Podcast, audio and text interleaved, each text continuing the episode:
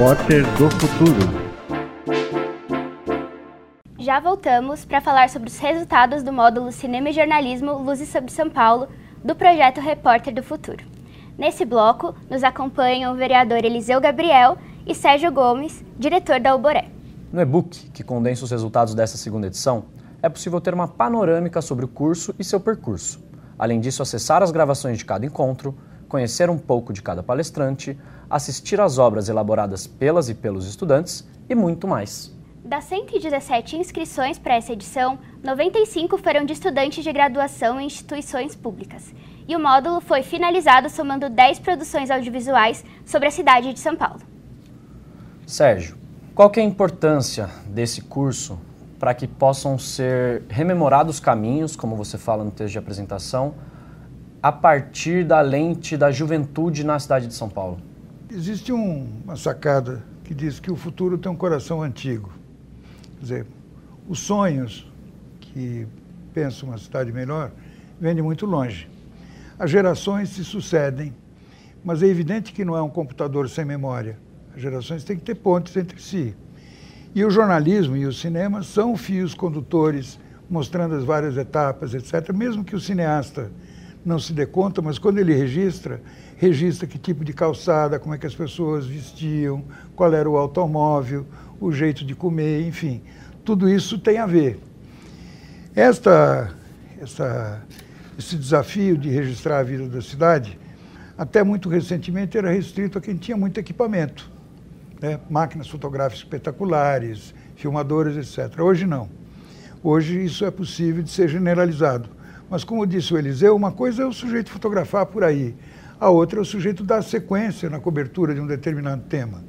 O jornalista amador registra um fato, bota na rede e está feito. Ele não é obrigado a acompanhar isso no dia seguinte.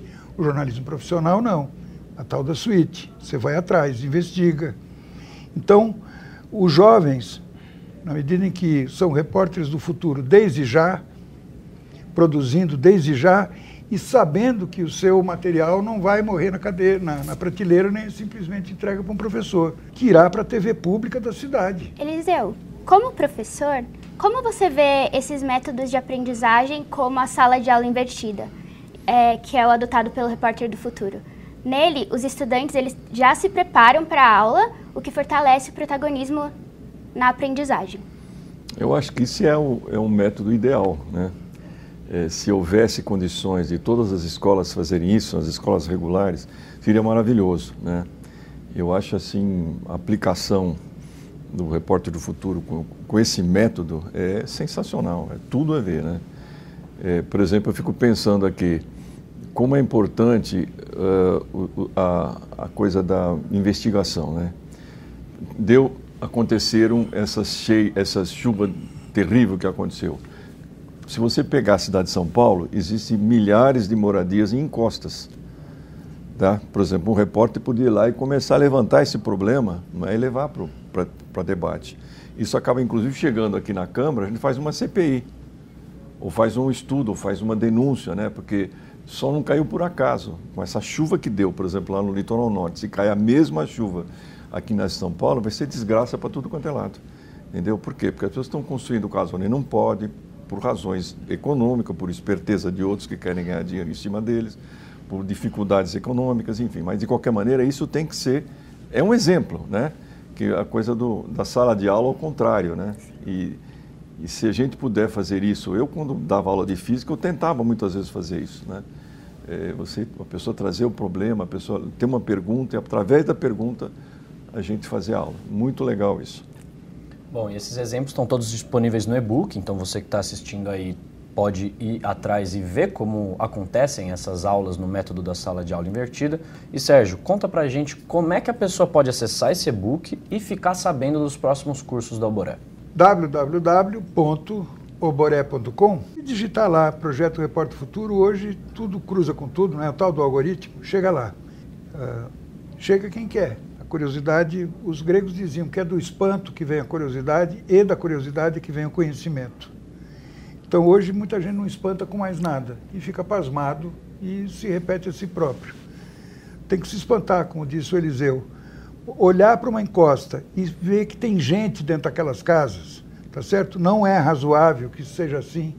Ir lá, tá certo? Aí o cara descobre, o curioso vai, e aí tem tanto trabalho para arquiteto, para engenheiro. Nós temos milhões de jovens que não estão com emprego. Então, portanto, todas essas coisas que são de obra civil, perfeitamente possível. Não tem que importar nada, pagar uh, patente, nada disso. Nós temos possibilidades de nos reencontrarmos. O Brasil é muito grande e diverso, nós temos todas as condições da gente se reencontrar como nação. Mas é preciso identificar os problemas que atingem a maioria, que atingem o grosso da população. O papo tá ótimo, mas a gente vai para um rápido intervalo. Desde já eu quero agradecer, Sérgio, pela sua presença. Muito obrigada. Obrigado a vocês. Bom, Eliseu vai ficar com a gente mais um bloco. O intervalo é rapidinho. Vai lá, pega um copo d'água e volta.